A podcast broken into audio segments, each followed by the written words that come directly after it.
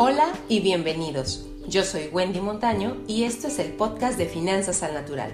Aquí vas a encontrar tips, consejos, experiencia e inspiración para que puedas organizar tus finanzas personales, disfrutarlas y hacer crecer tu patrimonio. Comenzamos.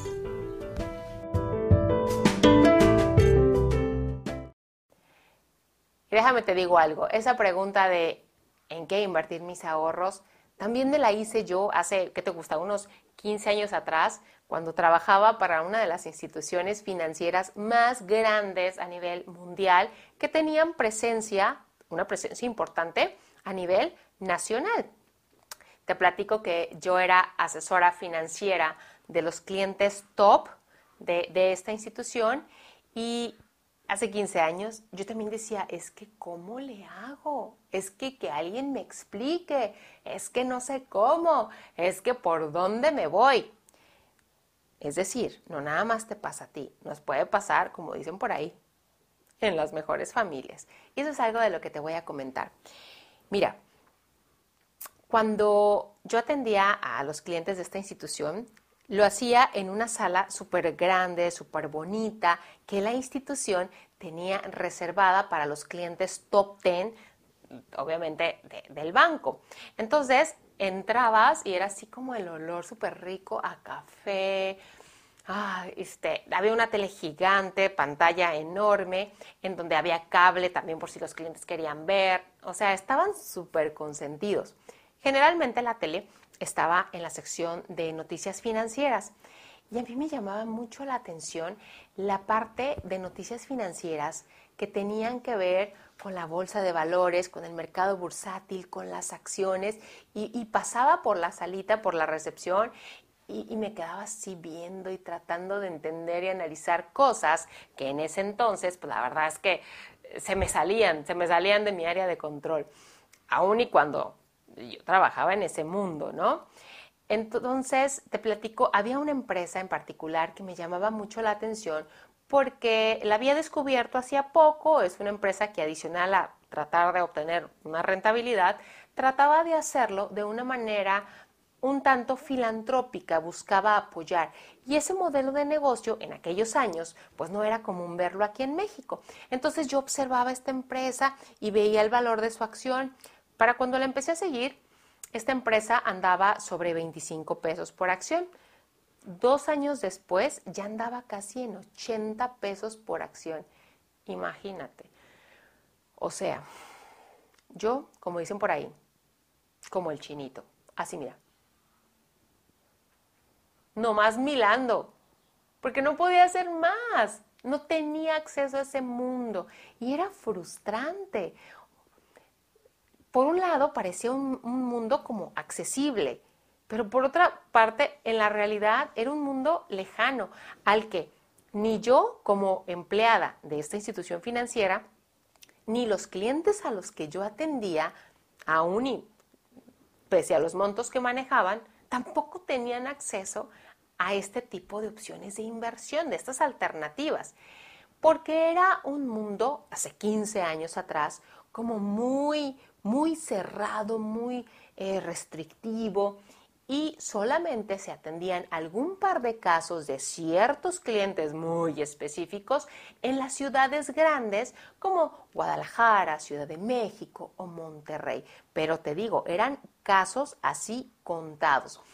Y, y te digo, gracias a esa frustración, hoy, hoy te puedo entender si tú dices, ¿cómo le hago? Es que no sé por dónde empezar, es que que alguien me explique, porque eso también lo dije yo hace 15 años, trabajando para una institución financiera, haciéndome cargo de varias inversiones, porque déjame decirte que había otras alternativas de inversión, había pagarés, había um, instrumentos que te pagaban una tasa muy similar a la del CETE, había fondos de inversión de deuda, de renta variable, había bonos, había, había variedad, pero la inversión o el instrumento que a mí me gustaba, que a mí me llamaba la atención, no, había manera de accesar a él en ese momento. Afortunadamente, de aquel entonces a ahorita, las cosas han cambiado muchísimo gracias a toda la democratización que vino a traer el Internet. Digo, ahorita cualquier persona puede abrir un contrato de intermediación bursátil sin necesidad de tener millones de pesos y lo puedes abrir desde tu celular y con un monto que tú dices, hijo, eso me lo gasto en tres papitas el fin de semana. De verdad, ya te vas a dar cuenta. Pero bueno, eh, lo que te quiero decir aquí es que este es un mundo, es un mundo maravilloso. A mí me ha llevado muchos años entenderlo y gran parte de ese recorrido yo te lo quiero compartir de una manera simple, eh, lo más procesada posible, general, si tú quieres, porque el tiempo no nos da para más, pero sustanciosa. ¿Para qué? Para que tú puedas tomar acción y puedas decir, ok, ok, ok, ya tengo un norte, ya sé por dónde me voy a ir si quiero empezar a invertir. Y déjame te digo algo, no te preocupes, no te angusties si sientes que no entiendes de finanzas o si sientes que en tu familia este, nunca te enseñaron del tema. Mira, mi infancia fue igual que la de muchas personas. Eh, nací sin saber nada de finanzas y en mi casa tampoco era un tema que se dominara, el tema de las finanzas. Más bien me atrevería a decir que era como, todo lo contrario. Me, me aventé todas las historias habidas y por haber de por qué el dinero es malo, por qué el dinero no alcanza, por qué los bancos son malos y nunca pierden y si pierden arrebatan y es que la economía no alcanza y tú, tú, tú, toda esa serie de historias que, que bueno, este, yo sé que muchos de ustedes también las han escuchado, pero déjame decirte, cuando recién salí de la universidad tuve oportunidad de empezar a trabajar dentro del sistema financiero digo, más de 20 años prácticamente trabajando y gracias a eso te puedo decir que entendí y aprendí cómo es la realidad de la otra parte de la moneda. Y, y, eso es justo parte de lo que te quiero compartir el día de hoy. Y aquí también te quiero pedir, por favor, ten paciencia. No quieras correr, no quieras entender todo de un, de, de, en un día, porque es mucha la información. Mira, es tanta la información en el mundo de las inversiones. A veces, eh, cuando traemos un dinerito ahorrado, vamos al banco y es como me ofrecen el pagaré bancario y regresas a tu casa a lo mejor con esa tristeza de que te ofrecen un 5% y tú dices, no, pues, ¿para qué los quiero, no? Mejor me los gasto. Pero déjame decirte, estamos muy acostumbrados a la opción del pagaré bancario porque generalmente es la opción que te ofrecen, pero hay N cantidad de opciones, tantas como en un centro comercial. Y mira, solamente te estoy hablando de las opciones que están dentro del sistema. O sea, aquí ni siquiera estamos hablando de todas las opciones para hacer crecer tu dinero por medio de un negocio propio, mm, invirtiendo en, alternativas que hoy son como tendencia, llámese criptomoneda, forex, que aquí abro un paréntesis para decir, digo, tendencia no significa que sean opciones para todas las personas, ¿ok? Más bien son cosas en las que todos invierten porque todos los demás están invirtiendo, pero no significa que sean para todos. Y aparte, cabe mencionar que hoy por hoy no, no terminan de estar 100% reguladas. Entonces, bueno, invertir ahí tiene un riesgo todavía mucho mayor por la falta de regulación. Pero bueno, eso es otra historia. Cierro paréntesis. Te voy a mencionar algunas de las alternativas de inversión que hay específicamente dentro del sistema financiero. No te asustes con los nombres, es un proceso en donde poco a poco uno va entendiendo y va relacionándose con información, ¿vale?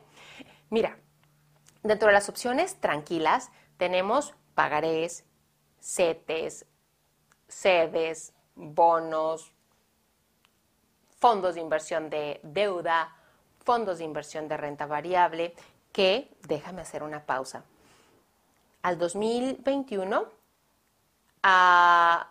algunos estudios indican que en exclusivamente, fíjate bien, fondos de inversión de deuda y fondos de inversión de renta variable, en el país teníamos poco más de 600 opciones de inversión al 2021. Esto entre los 30, ah, entre las 30 instituciones que los, que los ofrecen. Pero son un mundo de opciones, de, de opciones de inversión.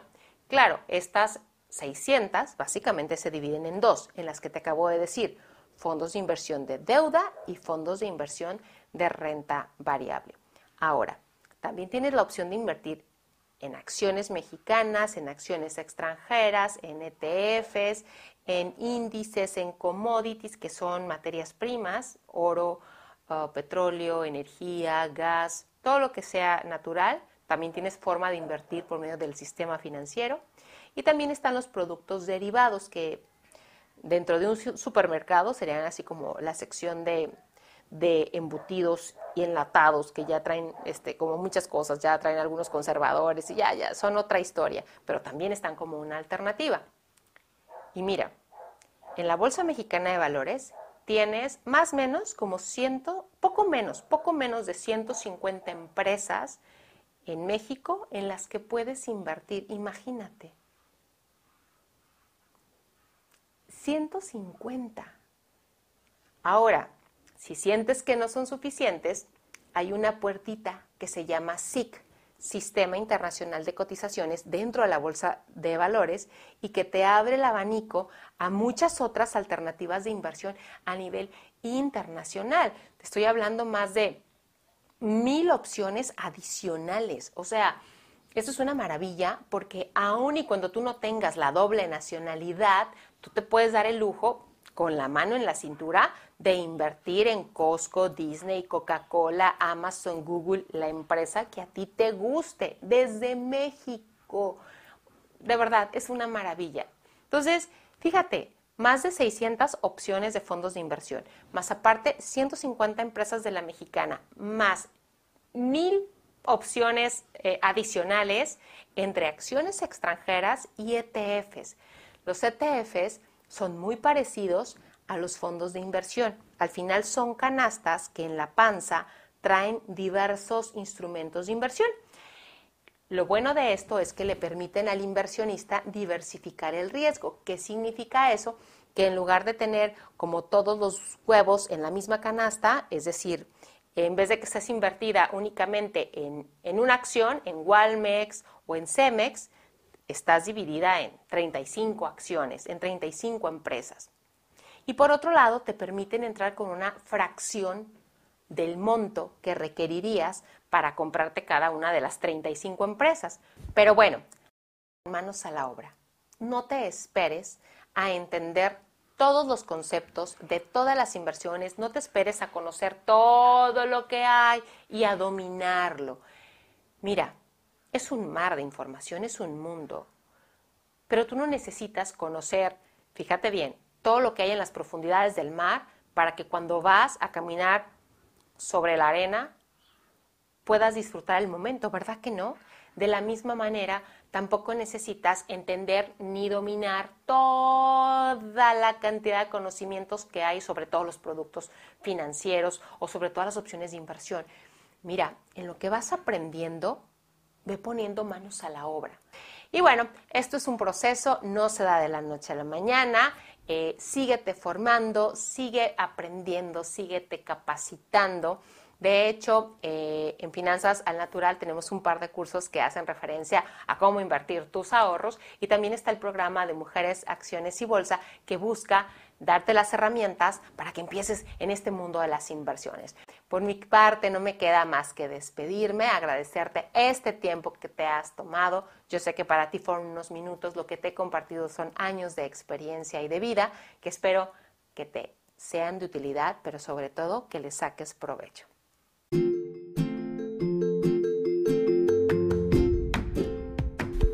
Y hasta aquí el episodio del día de hoy.